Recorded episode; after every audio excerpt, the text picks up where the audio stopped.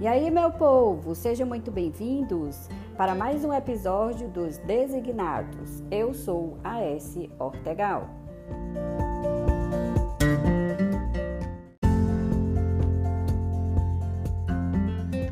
Eu me chamo Germário Araújo e aqui nós conversaremos sobre o dia a dia dos professores, servidores administrativos, trazendo essa novidade do mundo acadêmico.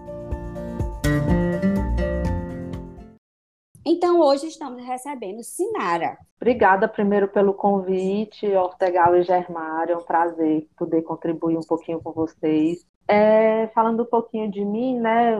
Me apresentando, eu sou Sinara, sou mãe de gêmeos do Ateliê da Letícia, que tem nove anos, e sou casada com o professor Venceslau esse é um pouco da minha vida pessoal, né? Sou mãe, dona de casa, professora, pesquisadora, extensionista e mais um bocado de coisa. A Sinara, ela é engenheira de formação e ela faz várias atividades. Pois é, eu recentemente vi uma postagem né, da, da professora Sinara nas redes sociais no aniversário do campus Maracanaú, né? Ela fez uma, uma homenagem né, e fez na postagem contava que fez vários amigos, né, para a vida toda.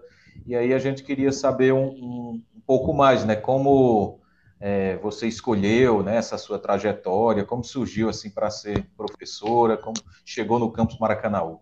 Pois é, essa minha história como professora, é, ela se inicia desde criança, né? Muito embora eu só tenha reconhecido isso já depois de alguns anos como docente do IFCE. Mas eu, desde criança, a minha principal brincadeira era como professora. Né? Eu, eu tinha meus, meus alunos imaginários em casa, e aí o meu sonho era ter uma lousa daquelas verdes, né? E que a minha mãe comprasse giz branco, giz aquelas caixinhas coloridas, ter aquela caixinha de apagador. Aí eu produzia as atividades e distribuía assim no chão para os meus alunos e ali tinha, às vezes, aula de alfabetização, né? Enfim. E também ensinava meus primos, né? Quando tinham alguma dificuldade, aí me chamavam para dar um apoio. Muita água rolou debaixo dessa ponte, né? Eu sou engenheira química, sou formada pela UFC, e na engenharia química eu nunca enxerguei, me enxerguei como professora, né? Como a minha visão profissional de futuro seria numa sala de aula. Eu nunca enxerguei isso. Talvez por não ter me inspirado. Né? Eu acho que o, quando a gente tem professores que são inspiradores, é muito natural que a gente sonhe em ser professor. Não que nenhum deles tenha me inspirado, mas não assim totalmente, né?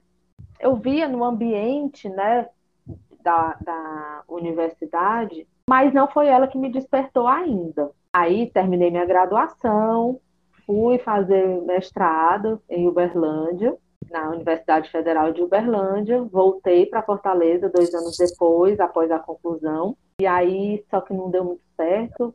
A princípio passei um ano desempregada, morta de triste, com o certificado de mestrado na mão, mas desempregada. E aí eu costumo dizer para meus alunos que o meu sonho era mesmo ser rica. Negócio de ser professora eu não queria. E queria saber sobre, sobre os ah. preços do, dos lançamentos dos perfumes. Né, ah, sei lá, né? eu me imaginava assim, muito chique, aquela mulher andando de tailleur, de salto alto, assim, uma executiva, uma coisa do tipo, mas eu não me imaginava numa sala de aula. Porque eu também via que todo mundo, quando se falava de professor, os próprios professores, a primeira reclamação era: o salário é muito ruim, é muito trabalho, é pouca valorização. Quem é que quer ser esse profissional? Com essa, com essa né? descrição, né? Ninguém quer. Uhum. Uhum. Então, eu digo, ah, não, quero nada, Deus me livre da professora, eu quero mesmo ser rica. Não rolou também ser rica, né? Não deu certo, ainda não. É porque Mas... coisas, as duas coisas são quase que impossíveis, né? Ser professor e ser rico, não, não dá. É, mas vai dar certo, peraí. Aí. Conta aí o segredo aí. Não, é, eu não também tenho segredo, saber. né? Ainda não tenho segredo, mas eu continuo achando que uma hora, sei lá, né? É. Mulher, mas quando tu, quando tu descobrir, é partilha, pelo amor pode de Deus. Pode deixar, pode deixar. Bom, aí essa minha fui lá desabafar com essa minha professora. Professora, pelo amor de Deus, eu não estou achando emprego, tá tudo difícil e tal. Aí eu caí num curso, muito nada a ver, né? Fui fazer um curso de técnica em vendas no Sebrae. Técnico em vendas? Em técnicas de vendas, tipo isso. Porque eu tenho uma família de empreendedores, né? E tu Minha filha, nessa época, eu estava desempregada. Aí o que, que eu fui fazer? Minha família tinha uma tradição de trabalhar com moda, com confecção, com não sei o que. Eu digo, ah, vou produzir umas blusas e vou vender. Aí assim eu fui produzir, fui estampar as blusas, fui atrás de costureira para curar, e aí eu saía vendendo. E aí eu digo, ah, vou agora fazer um curso de técnica em vendas. E eu sempre gostei de saber de tudo, então, ah, técnica em vendas ia me ajudar em alguma coisa. Foi dito e feito, né? Aí eu fui fazer esse curso, quando eu cheguei lá, me apresentei, aí o professor achou muito estranho, a menina com mestrado em engenharia química fazendo curso de técnica em vendas na cabeça dele estava assim meio nada a ver, né? E eu sempre muito participativa na aula, e aí ele me pergun perguntava, e eu, quem quer ler? Eu levantava a mão, quem quer não sei o quê? Eu, falei, no coffee break a gente sempre conversava, né, todo dia e tal, e no último dia, na hora de ir embora, a gente pegou o mesmo elevador, e aí ele falou assim, ah, Sinara, olha, um dia a gente vai se encontrar e você vai me dizer que você se tornou professora. Eu digo, vá jogar praga em outro, eu não vou ser professora. De jeito nenhum, professor, conversa besta. Vai, você vai se encontrar comigo e vai dizer que se tornou professor. Enfim, eu nunca mais encontrei essa pessoa. Mas o fato é que me tornei professora, né? Essa minha professora me indicou para trabalhar numa fazer um processo seletivo na Iracema, sabe que Iracema é de castanhas, né, e outras amêndoas trabalhei lá, fui trabalhar lá como supervisora de produção. E gostou da experiência? Foi ótima, desgastante, mas boa. Né? Hum. Eu, de tudo eu tive uma parte positiva, não foi de todo assim, nossa, que maravilha, passaria um ano trabalhando lá, ou passaria uma vida negada.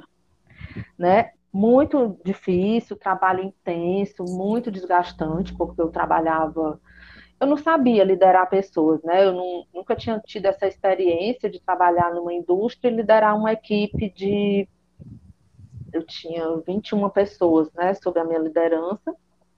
Eu tive que aprender, mas eu tinha um feeling, porque eu gosto de pessoas, né? Eu gosto de conversar, eu gosto de interagir, então eu fui ali conquistando aquelas pessoas, né? E até hoje elas me ligam, algumas delas, e aí acaba que a gente tem contato por rede social mas foi dando certo. Passei um ano na Iracema, rodei por alguns setores, né? Tinha uma responsabilidade grande, porque eu que fechava o, o as vendas da empresa no, no meio, me acostumar a acordar às quatro horas da manhã para iniciar o trabalho às seis. Eu não sou, quem me conhece sabe que eu detesto acordar cedo. Né? Eu não eu durmo tarde, não acordo cedo, é uma luta para mim mas eu tive que aprender, tive que cortar minhas unhas, que também era outra coisa que eu quase que pedi demissão porque eu não queria. Nunca tinha cortado as unhas no tronco. E todo dia quando o despertador tocava, minha vontade era ligar e dizendo assim, por favor, me dá minha demissão que eu não quero ir. Porque era muito cedo, a gente acordava de noite. Enfim, aí tive essa experiência, fiz grandes amigos, aprendi muito na correria da indústria, eu sou bem agitada, então eu gosto. É, mas bem cansativo, né, bem intenso, e foi uma experiência que eu aprendi ainda mais a lidar com pessoas, é, essa busca, né, por atingir uma meta e tal, uma loucura, mas eu também aprendi coisas que eu, eu já sabia, mas confirmei que para a gente alcançar uma meta, para a gente liderar pessoas, a gente não precisa é, ser grosseiro, né? A gente lidera pelo exemplo, não com chicote, né? Então, isso foi uma das lições que eu levei e que eu também trago para os meus alunos. A diferença então, entre o, o chefe e o líder, né? O isso. Chefe, ele quer realmente manter aquele medo, né? Já o líder não, ele vai inspirando as pessoas, trazendo para junto de si, né? É, na, na verdade, compartilha, né? Vai e compartilha tudo, né? O líder ele compartilha, o chefe ele não sabe compartilhar. É, trabalha junto, né? A uhum. gente só uhum. consegue alcançar trabalhando junto. Então, tinha horas que eu estava lá no meio da produção junto com eles e carregando caixa e vambora, vambora, porque a gente tinha que atingir a meta. Bacana. E aí, de lá, é, o meu marido, né, na época era meu namorado, Nara tem que sair daí, estudar para fazer o concurso, do, na época ainda era Cefet, eu digo, ah, eu não vou não, não quero não, não quero não. Aí, mas eu saí de lá e fui trabalhar como pesquisadora no Centec. Sim. Fiz parte de um projeto de produção, de construção de mini usinas para a produção de biodiesel, né? Naquela época estava bem alta. Trabalhava com o professor Façanha, o professor Tavares, né? Faziam, eram os meus, os meus chefes, vamos dizer assim. E, e aí nós éramos uma equipe de pesquisadores, né? Tinham outros engenheiros que a gente fazia projeto das mini usinas, tanto para extração de óleo como para a produção do biodiesel, e acompanhava também a produção, a construção das mini usinas que era feito lá em Missão Velha. Então a gente fez algumas expedições lá para o Cariri para acompanhar. E também para Limoeiro do Norte, né? Então passei um tempo nesse projeto, também foi assim um período incrível de aprendizado. Muito bom, conheci, conheci pessoas, né, fantásticas. E dois anjos na minha vida, né, que foi o professor Tavares e o professor Agora... Façanha, que me estimularam, assim, muito para fazer o concurso, né. E aí eu ficava meio assim, não vou, não vou. Eu achava que tu trabalhava com o professor Tavares, mas dentro do IF de Fortaleza. Era essa impressão. Mas... É porque depois que eu ele era também é professor do, do, do IFCE Campus Fortaleza. E aí, quando eu entrei no Instituto, eu ainda ficava trabalhando nesse projeto lá na oficina mecânica no Campus Fortaleza. Ah. É, mas o projeto era originário lá do Centec. E, é, e para a escolha de Maracanã do campus, foi, foi como?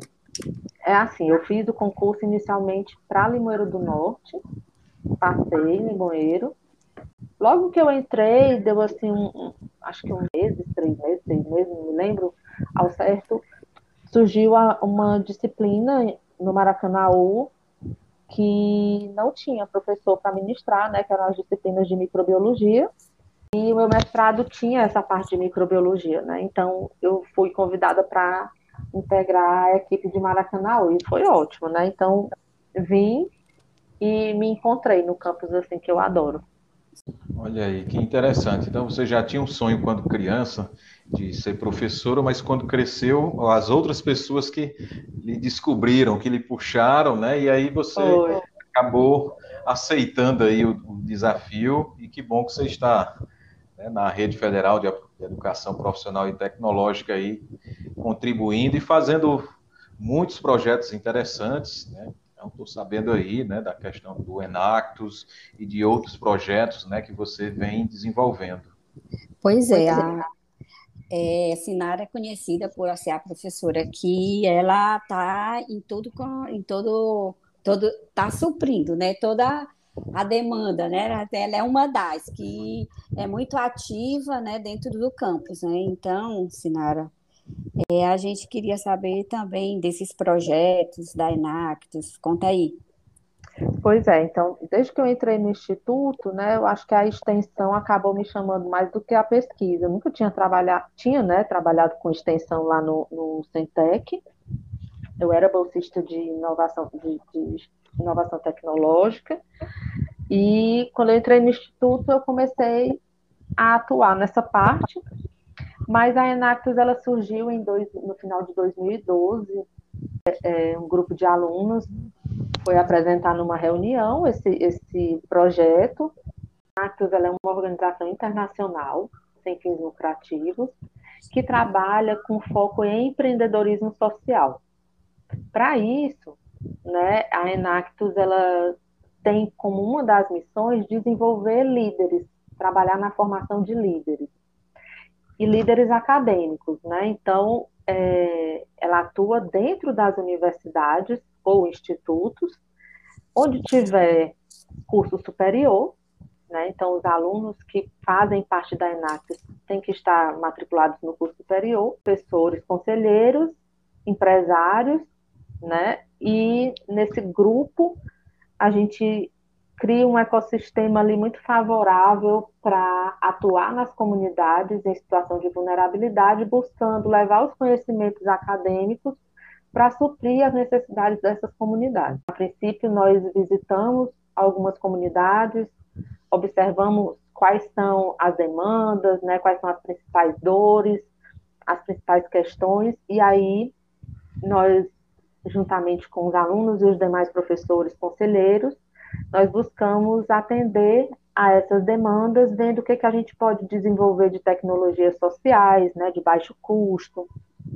Eles têm um, sempre um, eu não sei se é um mascote, não sei como é que dá o nome, mas o origami. Qual é o significado do origami dentro da Inactus?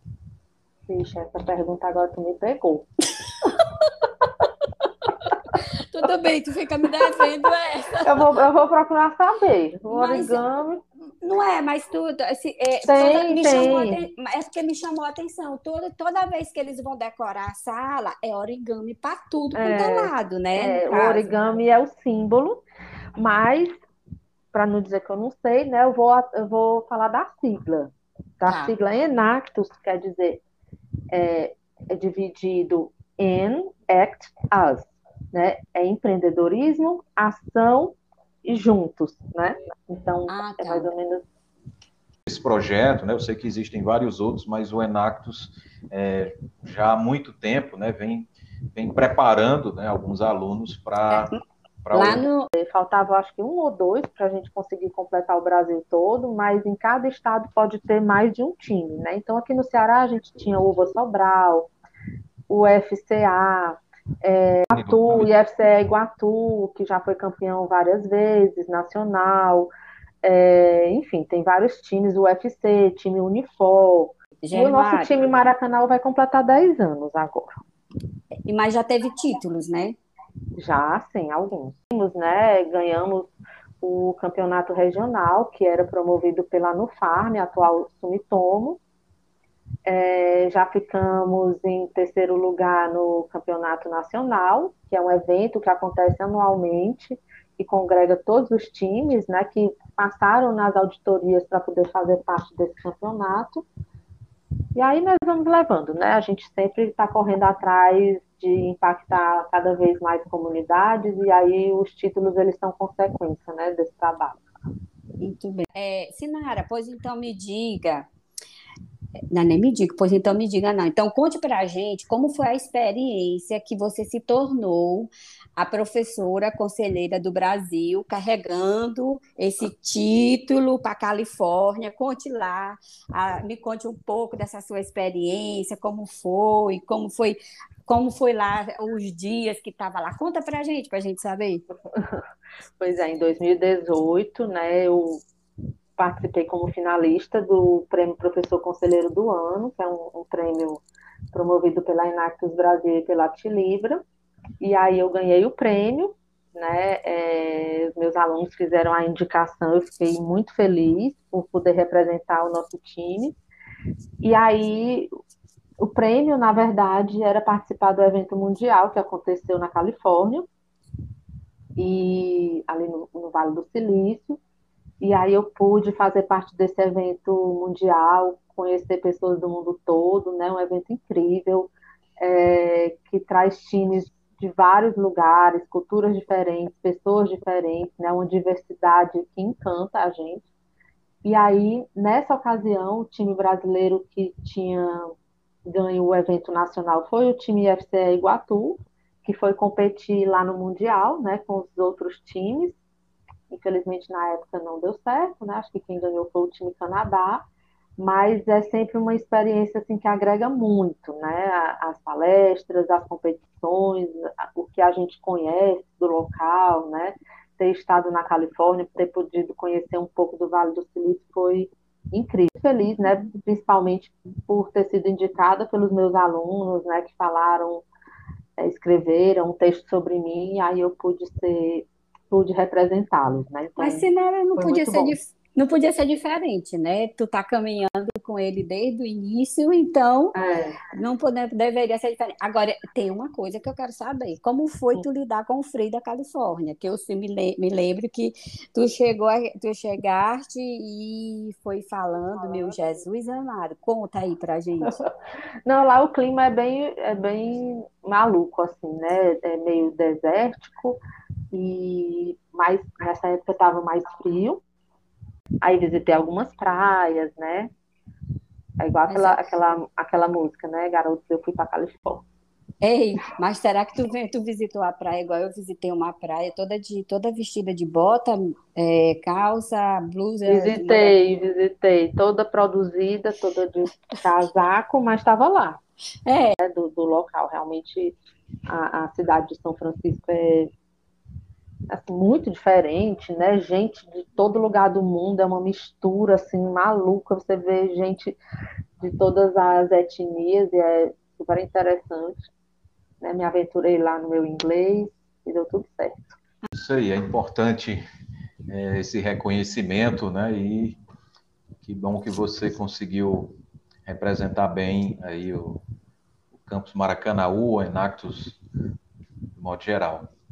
Bom, Sinara Guiar, nós conversamos bastante aqui sobre o mundo acadêmico, suas experiências e o que, que a Sinara faz nas horas vagas, né? E o que mais? O que, que você gosta de fazer?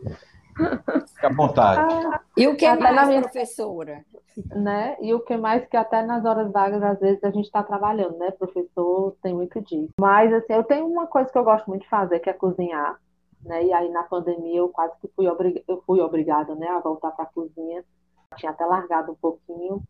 Então, eu gosto de... tanto gosto de cozinhar como eu gosto de comer, né? Eu tenho uma herança aí maranhense, como a Ortegal, então a gente adora sentar e, e ficar comendo e conversando. E aí essa foi uma das coisas que eu mais fiz nesse período de pandemia. E pude também né, ficar mais perto da família. Quando eu saio, são com meus filhos, meu marido, e a praia, são essas as, as coisinhas que eu faço fora IFCE, ou resolvendo alguma demanda do laboratório que eu coordeno também, né, com o laboratório de Química Analítica e Microbiologia Ambiental. E a cabeça não para, né, porque são muitas ideias, muita coisa que a gente quer pôr em prática, e falta, faltam horas no dia para a gente poder dar conta. Sinara, e agora é a minha parte. Eu, eu vendo lá, a gente entra nas redes sociais e tal, tudinho. Aí eu vi uma postagem tua que me chamou a atenção.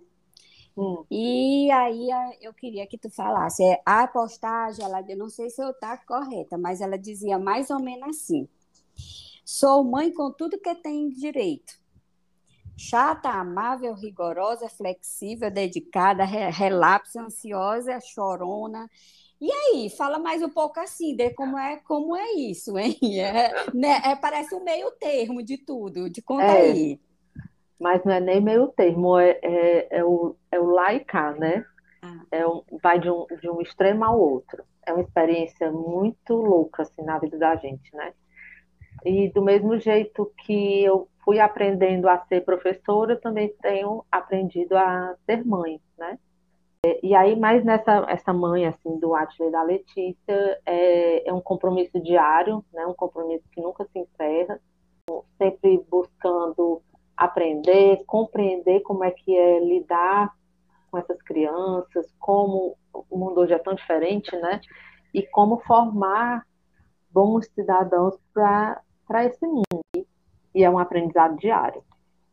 Outra coisa que eu falei, não falei, né, é sobre o, o meu trabalho lá no laboratório de Química Analítica e Microbiologia Ambiental, é um laboratório que eu coordeno já há alguns anos. É, esse laboratório, ele faz parte do curso, dos cursos né, de Engenharia Ambiental e Sanitária e também da assistência às aulas práticas do curso de licenciatura em Química, e mais recentemente do técnico integrado em Química e do técnico em meio ambiente.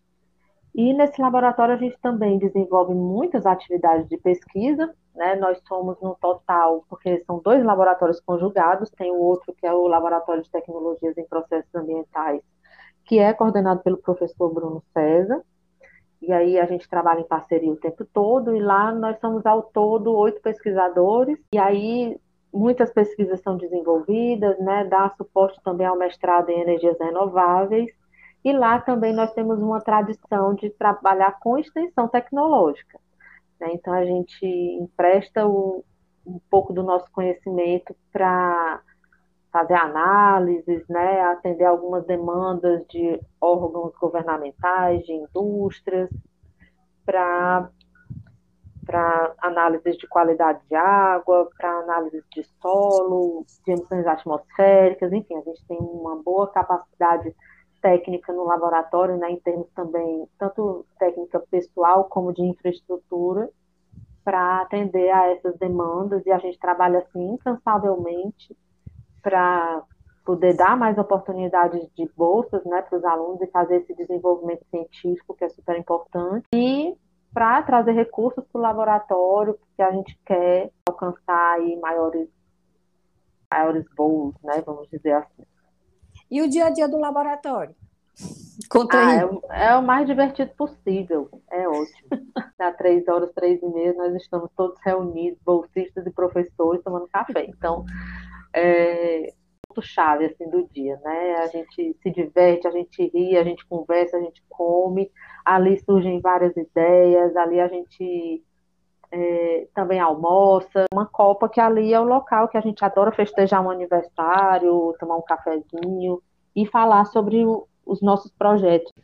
Agora, a, a, o recado que você tem que deixar para todos, né? E a gente queria saber, Sinara, o, qual o recado que você, de, de tudo, de ser professora, de ser mãe, de, de vida, de ser extensionista, de ser pesquisadora, dá o seu recado aí, deixa a sua, sua mensagem.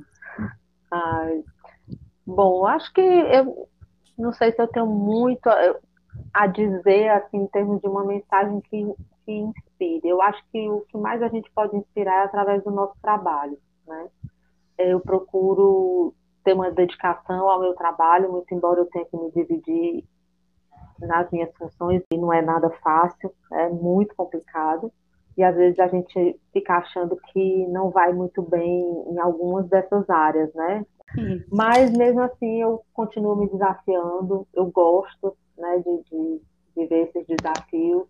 Eu gosto de ser muito participativa onde eu estou trabalhando e a cabeça fervendo de ideias, né? E especialmente assim, eu me sinto muito feliz de trabalhar no IFCE Campus Maracanaú, porque assim é um, um local que me acolheu muito bem, né? Onde, repito, eu tenho grandes amigos, é, onde eu me sinto em casa, né? E eu posso exercer uma das coisas, a, a, coisa que eu descobri que eu mais amo fazer, né? Que é estar em sala de aula, que é compartilhar um pouco das minhas experiências, é estimular esses meninos e meninas a alcançarem os sonhos deles. Eu acho que essa é a principal missão, né? É transformar a vida deles através da educação Quantos alunos a gente já viu que vieram de condições muito simples, né, de famílias que não tinham nem uma pessoa com um curso de graduação e ver aquela pessoa sendo a primeira da família, né, e como aquilo transforma o ambiente no entorno. Então, essa é uma grande satisfação que eu tenho, né, sou muito feliz de poder desempenhar esse trabalho e desempenhar tudo isso com muita alegria, né, num ambiente que é muito, muito bom. Então, assim, eu sou muito feliz pela, pelo lugar onde eu estou, fazendo o que eu faço e buscando fazer outras coisas mais, né? Porque eu não me, não, não, não me aquieto, não. Não, com eu quero, certeza. É, eu quero é, é achar mais o que eu posso fazer, né? Eu acho que eu realmente tenho essa veia de empreendedora, né? Não podia pois ser é. diferente, né? As duas famílias não. só têm empreendedores. Então, daí você foi empreender de forma diferente, né, da deles, né? Isso. É, mas assim, sobre dividir conhecimentos, de que é muito feliz no que faz, então você se realizou, porque eu conversando em paralelo, sempre eles falam, né? Falam sempre na Sinara, na professora Érica, sempre como espelho, como, como exemplo de seguir, né, no caso. Então, realmente é, foi traduzido tudo desde criança e é eu, eu, eu não gosto de ser o, o espelho, né? Porque eu acho muita responsabilidade. Ah, nem eu. É difícil, né? É, minha amiga, mas você tá, viu? É, você tá é sendo muita espelho. responsabilidade. Eu tenho muito cuidado com isso, porque cuidado com o que eu falo, né? Da forma como eu me porto, porque eu sei que mesmo a gente não querendo ser espelho, nós somos. Eles estão sempre olhando para a gente. Uma coisa assim que eu trato com muito cuidado é para que eles enxerguem em mim uma profissional que se sente muito bem sucedida de estar onde está, né? Através disso, né, eu quero mostrar para os meus alunos também que é muito bom ser professor, né? Porque que bom que gente, eu já tive, já tenho vários ex-alunos que se tornaram professores, inclusive do IFCE, que para mim é motivo de muita alegria. Então, quer dizer que a gente está conseguindo inspirar, né? Eu não, não acho que a gente tenha que, que os alunos eles têm que enxergar a vida acadêmica como uma via que, ah, é porque eu não tive outra coisa, aí eu fui ser professor, né? Mas como uma via que realmente é importante, é um trabalho que, que tem uma, uma capacidade de transformação muito grande, mas a parte financeira poderia ser melhor, mas hoje em dia a gente não pode nem se dar o luxo de dizer que ganha pouco ou que a situação não está muito boa, sendo que a gente tem no Brasil aí mais de 14 milhões de pessoas desempregadas, tem gente passando fome, tem aluno que vai para a escola e desmaia porque não tem o que comer, então eu não tenho nem coragem de falar sobre isso, né, na atual circunstância em que a gente está. Mas eu sempre tenho muito prazer de falar para os alunos que é uma profissão incrível e que você pode sim ser muito bem sucedido, você pode construir uma vida, ter uma vida confortável sendo um professor. Muito bem, Sinara. Estamos chegando no nosso final. Eu queria agradecer a sua participação. E o, o vendedor lá estava certo, viu, do curso que você fez lá do técnico em vendas. É. Uma excelente professora aí por todos os relatos, né, pela, então, pela sua trajetória. Parabéns aí por depois você volta aqui para saber se você encontrou, para dizer que tu és professor agora, ou então que esse podcast chegue até ele. É isso aí, pessoal. A gente teve aqui a Sinara, né? É, e agradecer também pela disponibilidade do seu tempo, porque ela sabe que ela é bem corrida, né? bem atarefada, e para dar essa entrevista aqui para a gente, para os designados. É isso aí. Muito obrigada. Queria muito agradecer pela oportunidade. É difícil, né, a gente falar da gente, mas, enfim, falar do meu trabalho é, é muito importante para mim também. Então, muito obrigada pelo convite e espero que seja importante para as pessoas que vão ouvir. Ah, vai ser sim, com certeza. Pode deixar que a gente vai fazer chegar lá.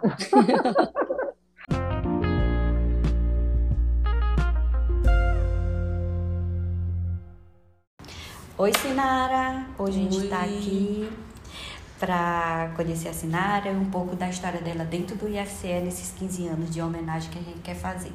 Vamos lá, Sinara. É... Antes de do IFCE, como, como foi tua passagem para chegar aqui no campus de Maracanã? Não é nem no IFCE, no campus de Maracanã. Bom, eu fiz o concurso em 2008 e aí, a princípio, o meu concurso foi para uma vaga em Limoeiro do Norte. E aí eu passei lá, né? É, fui chamada em janeiro de 2009 para lá, assumi Limoeiro do Norte, mas logo em seguida surgiu uma vaga aqui em Maracanaú para as disciplinas de microbiologia. Estava sem professor nessa área e eu acabei vindo assumir essas disciplinas aqui. Então eu passei pouco tempo lá em Limoeiro, acho que uns três meses, quatro meses ah, por aí ah, só. Tá. E aí eu já assumi aqui em Maracanã. Nessa época não tinha esse processo de remoção que tem hoje, né? Então era uma, uma algumas formalidades entre os diretores. Quando isso. tu vier, tu foste chamada para cá, já existia o campus Maracanãú? Ou já. Já. Já o campus existia, porque eu acho que o campus começou a ser construído em 2007, é, lançada né, a pedra fundamental e a construção do, da infraestrutura. E quando eu cheguei aqui, nós tínhamos o bloco da direção, aquele o bloco administrativo, nós não tínhamos nem a parte ali de auditório ainda. Tínhamos a biblioteca e tínhamos metade do bloco da engenharia ambiental. Era- Da química e meio ambiente, né? E aí, quando eu cheguei Então, metade aqui, era do bloco tinha. um. Isso, E- metade do bloco 1. O que, que tu chama metade? É só o- Era só da escada para o estacionamento. Essa parte aqui de laboratório não tinha, nem piso inferior nem superior. Não tinha nenhum dos dois. Ah, tá, tá certo. E É... o resto era tudo mato e lama. Tchau.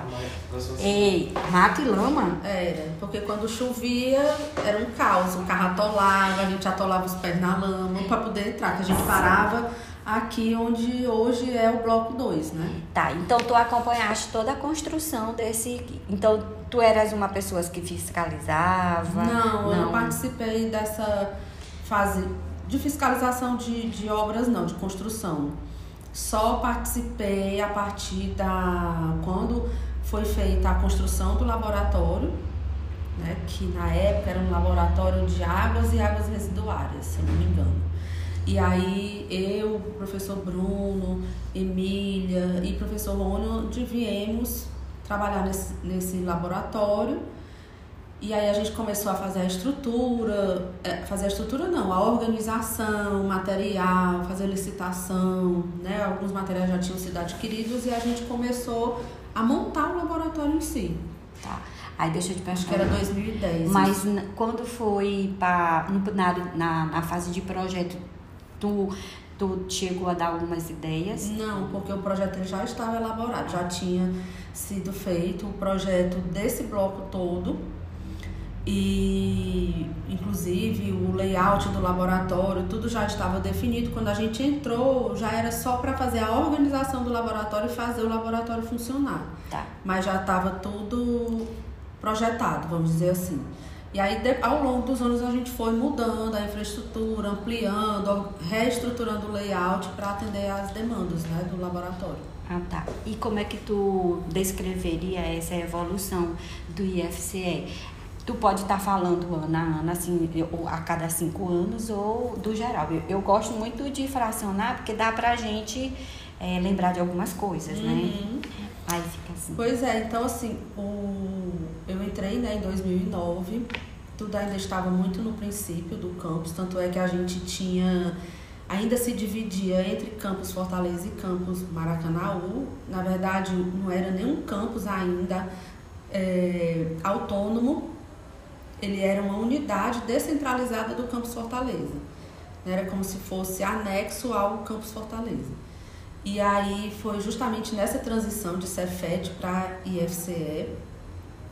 Então a gente fazia algumas aulas no campus Fortaleza. Tinha toda uma logística de ônibus, de transporte para levar os alunos daqui para o campus Fortaleza para assistir aula lá e trazer os alunos de volta. Aulas práticas, por exemplo, que a gente não tinha laboratório, aconteciam lá. Então eu ia, tinha dia que eu dava aula teórica aqui de manhã, aula prática em Fortaleza, era uma confusão. Mas existe aula teórica também em Fortaleza? Também, porque não tinha sala suficiente para atender todo mundo.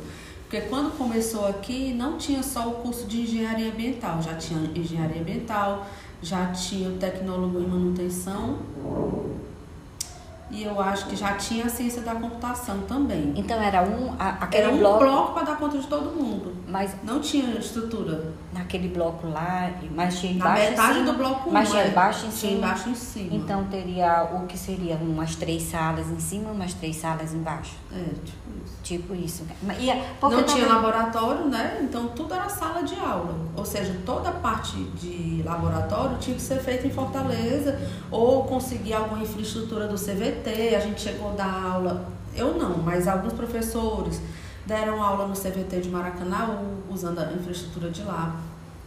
Deram aula num, num local aqui em Maracanaú, que eu não lembro o nome, que também foi cedido para alguns professores do eixo da indústria darem aula lá. Então era toda uma, Uma logística. uma loucura, assim, procurando sala para que os cursos pudessem acontecer.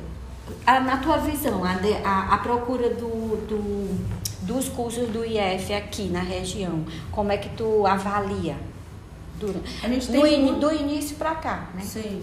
A gente teve uma evolução do número de alunos de Maracanaú buscando fazer curso, os cursos aqui no nosso campus. Né? A princípio a gente tinha muito aluno de Fortaleza, porque o curso de engenharia ambiental ele chegou a iniciar em Fortaleza antes de vir para cá. Então, hoje em dia a gente já tem um público muito grande, tanto de, de toda a região metropolitana, né? De Fortaleza, tem muita gente de Maracanaú, tem muita gente de Calcaia, tem muita gente de Maranguape, tem gente de Cascavel, tem gente de Horizonte. Então, assim, tem de, da é, Pacatuba, né? Então a gente acaba que atende Eusébio, essa região metropolitana toda a gente consegue ter representação aqui no campus. Então foi aumentando a divulgação, né, aumentando o interesse e aí a gente consegue atender a esses públicos todos então, aqui da região. Então você acha que ele está bem, tá bem enraizado aqui na região? Já está bem é, solidificado, sim. sim. É. Mas eu ainda acho que a gente precisa muito mais investir na divulgação desses cursos, porque muita gente ainda não entende que não sabe o que é o IFCE, não sabe que o IFCE tem 34 campi, eu acho que são 34. É, muita gente não sabe que o IFCE tem nível superior, mestrado, acha que é só técnico, né? Muita gente ainda chama de Cefet e essa transição de Cefet para IFCE, ela não, acho que não ficou clara para boa parte sociedade. da sociedade. E aí eu acho que a gente precisa divulgar melhor os nossos cursos, até para atrair bons alunos, né? Para dar essa oportunidade para quem não conhece o que nós temos, né? Inclusive, nós somos o primeiro campus a lançar um curso de engenharia ambiental aqui no estado do Ceará que não existia, hum. né? Então, assim, depois outras instituições foram lançando cursos nessa então, área. O curso de engenharia do IFCE, ele é mais antigo do que o curso de engenharia da UFC. É. Ah, que massa. De engenharia ambiental, né? Não, sim, engenharia ambiental que eu tô falando. É, é foi ah. o primeiro do estado do Ceará. Ah, que massa, né? É. Muito bom. É, Sinara, você, a gente sabe que é, os alunos eles precisam também da parte é, de, de eu, digamos assim, de simpósios, semanas, congressos, tanto fora quanto dentro da instituição. É, como é que você me diz aí quando que iniciou essas semanas de, de engenharia ambiental, onde trata de temas relacionados aos cursos, a evolução dele, como é que você uhum. me diz? Porque é, vendo mais fotos do, do de algumas ações do IFCE Campus Maracanaú, é, eu vi que não era SIC, é, que era um curso que é uma semana integrada, né, de uhum. todo o campus. Era a semana, tinha a semana da engenharia ambiental. E aí eu vi que é, uma foto sua que tinha na época era até ali perto da cantina. Uhum. e, e, e, a Sinara era bem bem novinha gente. Era bem novinha. Magricela. É, é, a gente sempre né é magricela. E, e eu vi que era um, um grupo de professores e onde estava a você a professora Rosana a professora Karine a professora Olímpia né Sim. que é a saudosa professora Olímpia não cheguei a conhecer mas eu eu vi. Então me conta dessa Pois é, a gente acredita né, que é importante para os alunos terem vivências de, de experiências diferentes né, para agregar a formação profissional deles. E esses eventos, né, seja uma semana científica, um, eventos culturais, né, eles são importantes para agregar a formação desses alunos. Então a gente procura, durante essa, a organização desses eventos, trazer é, personalidades, né? trazer pessoas que são renomadas na área para trazer as suas experiências, é, a sua atuação nas, nas diversas áreas é, de trabalho da engenharia ambiental e sanitária. Lembrando que no começo nós éramos um curso só de engenharia ambiental, né? em 2012 é que a gente ampliou para ambiental e sanitária. E aí foi feita a primeira semana de engenharia ambiental eu não vou lembrar o ano, mas eu penso que foi 2009. Eu acho que foi 2009 mesmo, porque quando eu entrei aqui no campus, já me colocaram para fazer parte da comissão de organização é, dessa, dessa semana. Nessa foto que eu vejo, tinha assim, ó, quinta semana da engenharia da engenharia ambiental. Uma, na, na, na, eu acho que era a quinta. E aí fica na minha cabeça assim, então, se for quinta, é porque já houve quatro, né? Então, a, então, se o curso começou em 2007.2, ah. então em 2008, vixe... Fica perdi assim, as contas. É, é, perdi as contas. Então, tipo assim, mas eu, mas eu acho que eu vi. É quinta semana, Sinara, na foto, quinta semana. Então já existia, né? Dá uma olhadinha aí. Não tem? É, quinta semana. Viu? Viu? É. Ah, mas aqui, essa blusa, ela, essa camiseta, ela não faz referência à Semana de Meio Ambiente do Campus Maracanã, e sim do município de Maracanã. Ah, tá. Entendi. Então, né? tá. Na época, a gente não tinha esse recurso ainda para fazer uma, um na evento época? maior, né? Só na época? Só na época não, isso é de sempre, né? A gente até se acostumou com isso. E aí, é... Não sei se eu falar. Mas enfim. Então, assim, eu participei da organização da, do primeiro evento aqui no campus.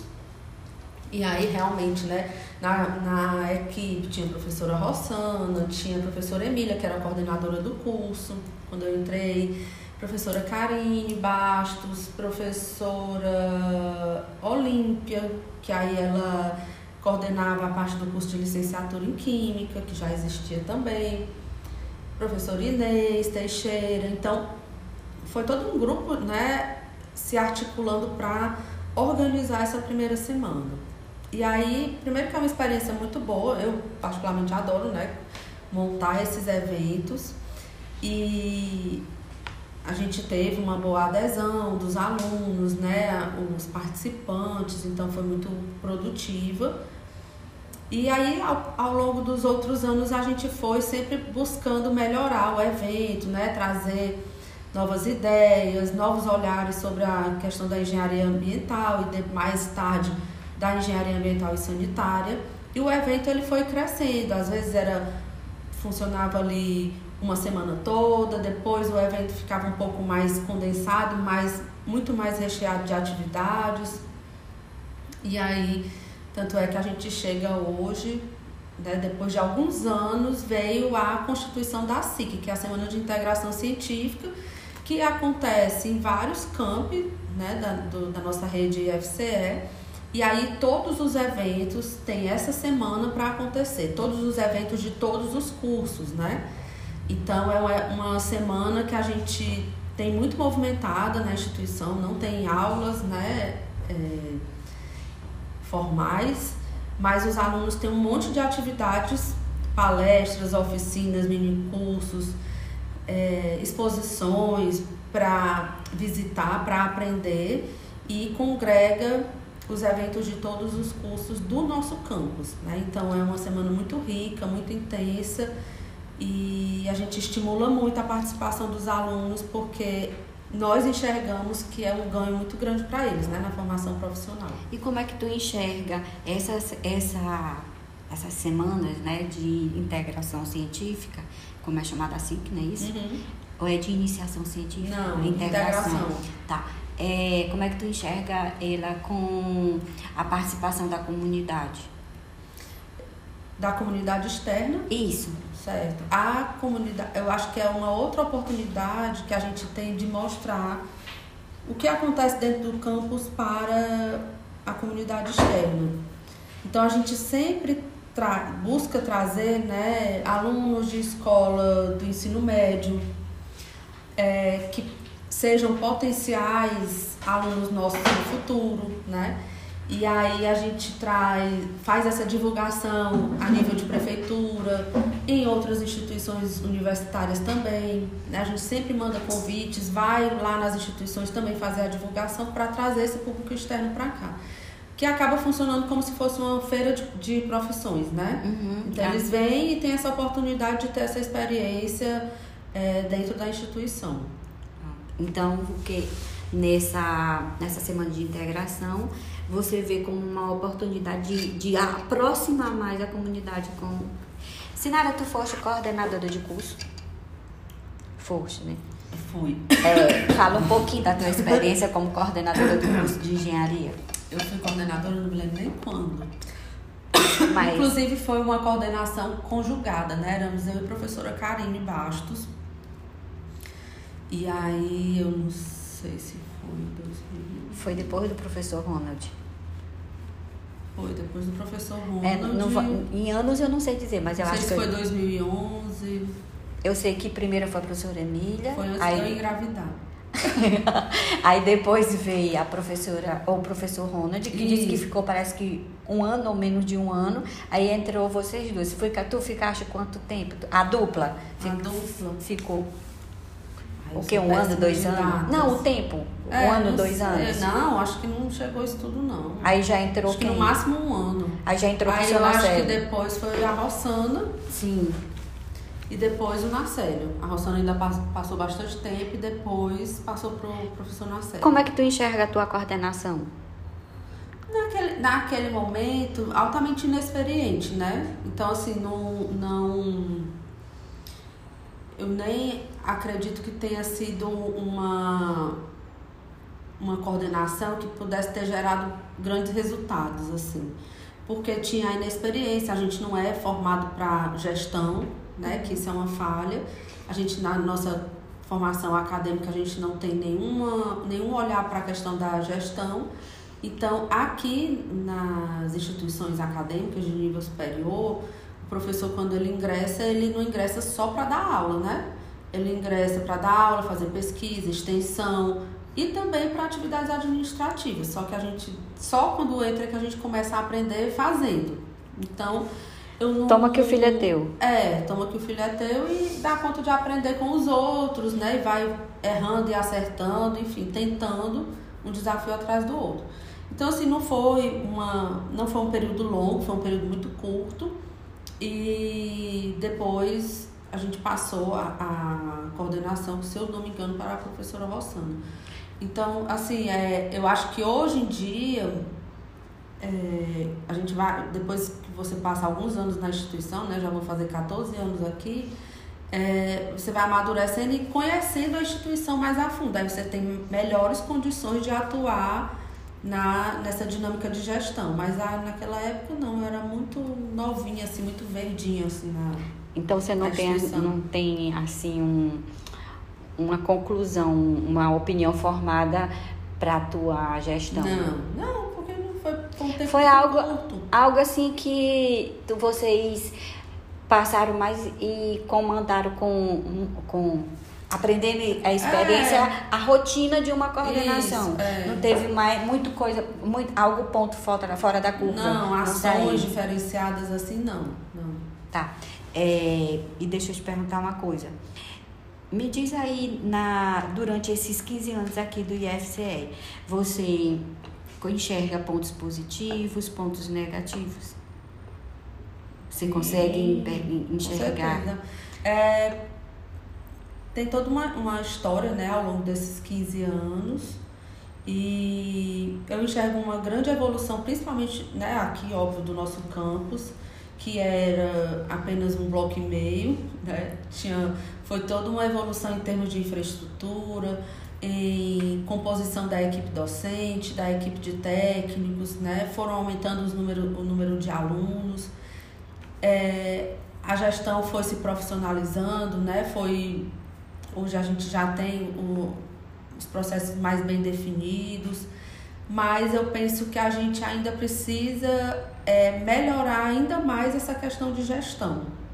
Eu ainda sinto, como eu, eu sempre senti desde o dia que eu entrei até hoje, é que faltam amarrar algumas coisas, né? Por exemplo, eu sinto que nós professores trabalhamos muito de forma autônoma e eu não acredito que é isso, né? A gente precisa de gestão para para linkar o trabalho do professor com a coordenação, avaliar sempre os resultados, se estão sendo positivos, se estão sendo negativos ao longo daquele semestre.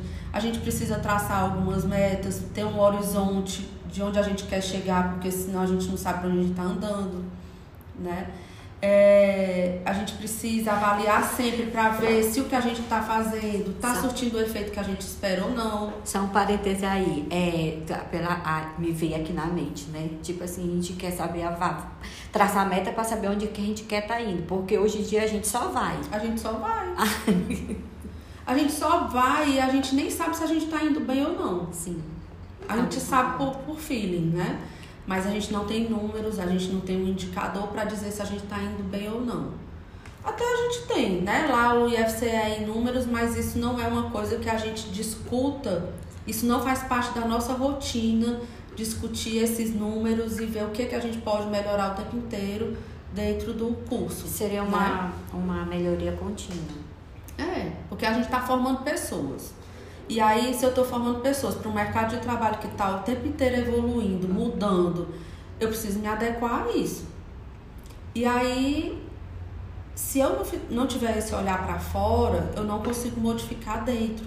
E a gente precisa o tempo inteiro também se modificar e se adequar às novas tecnologias, às novas demandas, para a gente formar um profissional cada vez mais.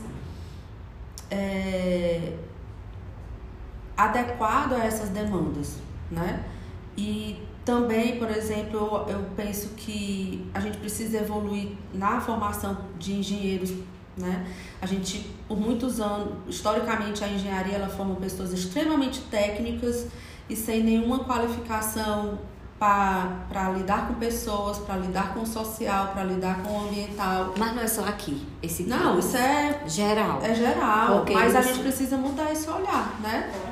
Porque senão a gente não consegue avançar é, na formação desse indivíduo, que o indivíduo ele não precisa só da formação técnica, ele precisa também da, da formação intelectual. Ele precisa adquirir senso crítico, ele precisa estimular mais ainda a criatividade. Saber se relacionar também. Né? Saber se relacionar, porque ele vai ter que liderar uma equipe. Se ele montar uma empresa, ele vai ter que fazer gestão financeira, gestão de pessoas, é, é, a parte tributária e etc. Então, é preciso pelo menos ter uma noção disso, né?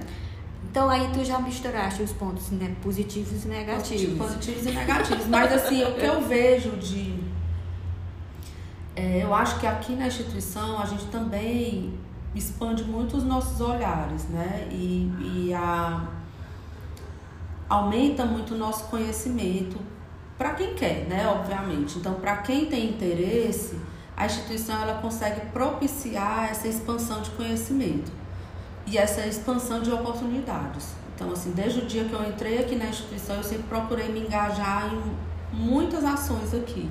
E com isso eu eu vi que eu fui aprendendo muita coisa, né? Então, você, né? é, eu, eu sou essa pessoa muito curiosa e muito questionadora. E aí eu gosto de participar porque eu vejo que quando eu participo eu dou, eu aprendo e eu contribuo com a instituição. Então, mas não é essa é uma característica minha, né? Assim, alguns professores, alguns profissionais aqui na instituição também têm isso. Mas eu penso que a gente tinha que melhorar e aumentar mais essa, esse engajamento, porque a instituição precisa de cada um dos profissionais que trabalham nela para fazer com que ela cresça.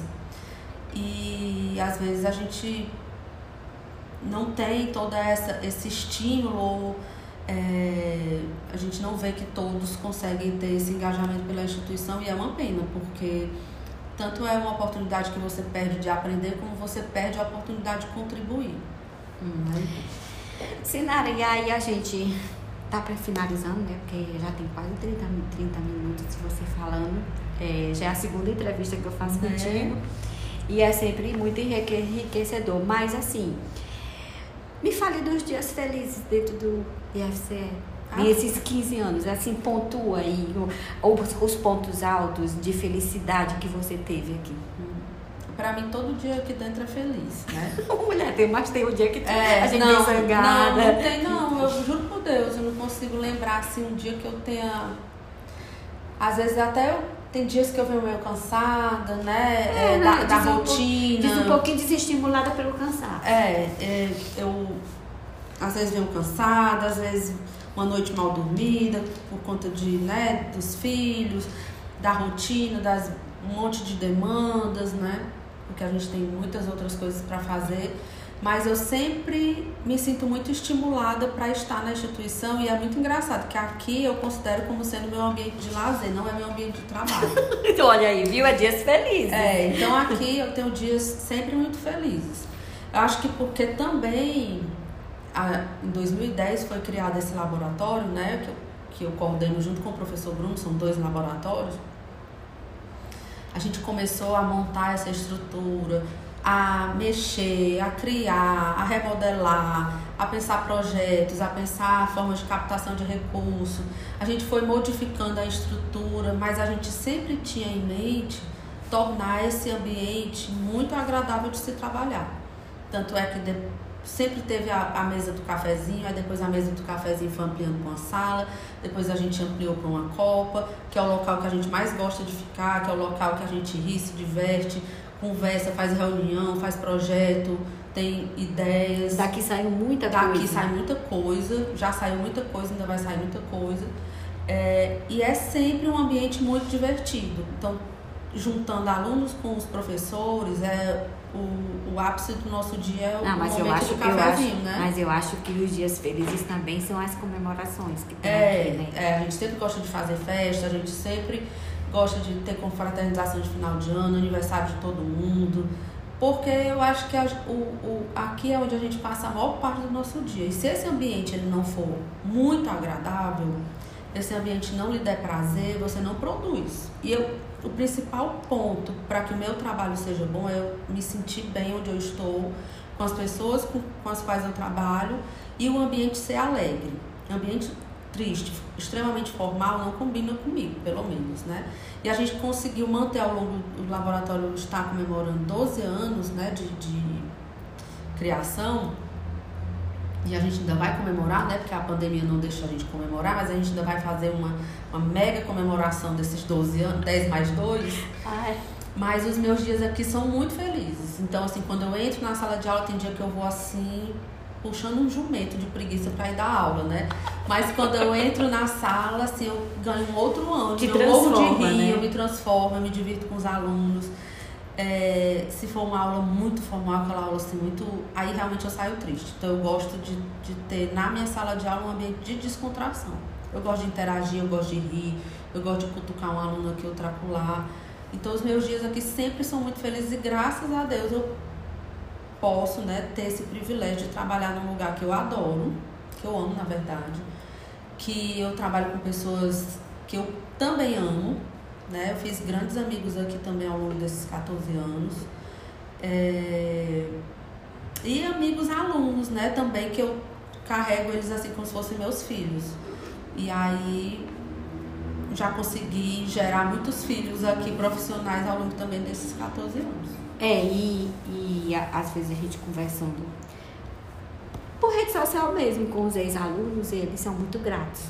É. Né? Os que passaram por aqui, por esse laboratório, no qual você coordena com o professor Bruno, eu já tive a oportunidade de conversar com alguns e eles são muito gratos, não só pelo aprendizado, mas também por, pelo reconhecimento lá fora do trabalho deles É. que reflete bastante, né? E eu acho que tudo isso contribui pela essa harmonia Uhum. que tem aqui dentro do laboratório. É, é. Pra, pra gente formar pessoas não precisa ser um ambiente rígido, quadrado, né? um ambiente formal, uma coisa assim. Eu não acredito nesse tipo de formação. É, não é formar pela dor, né? É formar pelo amor. E aí, por isso que me dá muita alegria fazer o que, eu faço e trabalhar onde eu trabalho, porque o, fruto que a gente gera daqui é uma coisa incrível, é uma transformação, né? Uhum. A gente pega um aluno recém-saído do ensino médio, completamente imaturo, e a gente transforma aquela pessoinha vou te dar- indivíduo eu vou te- assim. eu vou te dar um exemplo assim dessa transformação que tu tá falando no próprio hoje, né? Que, que é teu braço direito, que é o Igor. Acho que é o teu, teu braço direito, É. né? Porque ele chegou tão, tão menino, tão, tão frágil. e você olha hoje para ele, ele mostra no, na, no olhar dele, na postura dele, uma pessoa que como, como ele amadureceu uhum. e como ele incorporou essa, esse ato de responsabilidade. Que ao mesmo tempo que tu forma, tu ensina a ser responsável pelas, pelas demandas que você atribui a ele, porque tu confia, né? É. Eu, eu, o meu princípio é confiança, né? Eu não sou nem de longe uma pessoa desconfiada. Então, de cara, eu confio. Delegar também não é uma coisa que eu sei muito fazer, mas eu já aprendi ao longo dos anos. É, e aí os alunos aqui eles vão também aprendendo a liderar, vão desenvolvendo nesse aspecto da liderança, a responsabilidade, o trabalho em grupo, né? Então aqui dentro do laboratório a gente desenvolve muitas ações e que só eu e o Bruno a gente não dá conta. Uhum. Então a gente já teve ao longo dessa história muita gente que passou por aqui, inclusive a gente vai resgatar desde o primeiro até então os né? bolsistas que já passaram por aqui, né? E que não foram poucos. Não, não foram poucos, foram muitos. Tu sabe chutar aí o número de, de bolsista e de produção?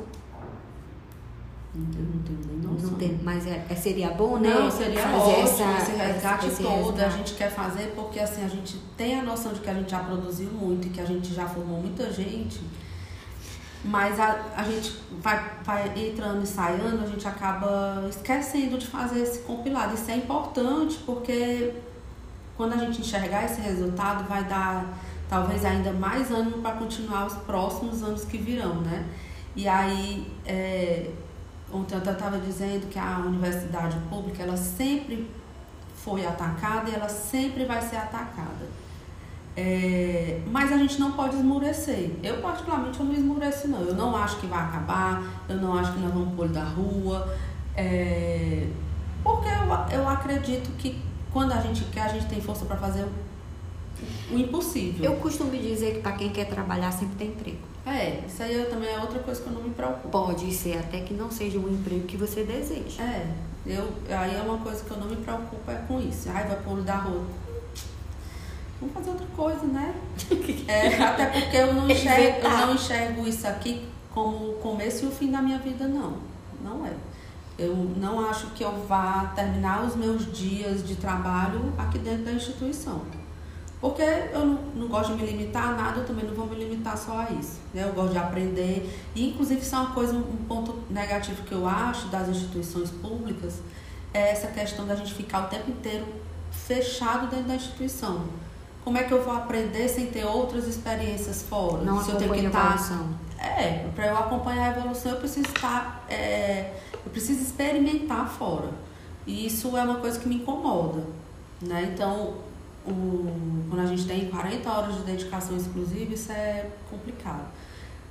Mas, voltando, né, eu, eu acredito que a gente sempre vai ter, ah, reduziu é, os investimentos, cortou isso, cortou aquilo. A gente sempre viveu isso, eu vivi isso como aluna, vivi isso como professora. A instituição não acabou porque a gente resiste a isso. É fácil viver assim? Não. Mas a prova é que esse laboratório ele permanece em pé, gerando é, produção científica, formando alunos, mesmo com todas essas questões que aconteceram ao longo desses 12 anos. Né? Então a gente consegue ter uma, uma estrutura que não faz vergonhar ninguém, pelo contrário, muitas instituições que nos visitam aqui diz que é uma estrutura que, que você fica assim encantado. É, a gente tem já um bom nome fora da instituição e é isso que, que nos motiva. A gente não olha com esse olhar de pessimismo, não. A gente sempre olha com o olhar de que a gente consegue. E se vira para fazer acontecer. É tipo assim, eu, eu vou fazer isso, eu botei meu nome lá e agora como eu vou chegar até lá, eu vou ver como é que eu ah, faço. Eu não tenho esse. Isso aí não, não tira minha noite de sono, não. Essa história de que vão acabar e que nós vamos pôr da rua, não. de jeito nenhum. E Sinara, muito obrigada. Eu de acho que esse material vai ser assim de grande valia para a gente. E vamos esperar o dia de apresentar aqui. obrigada também, Socorro.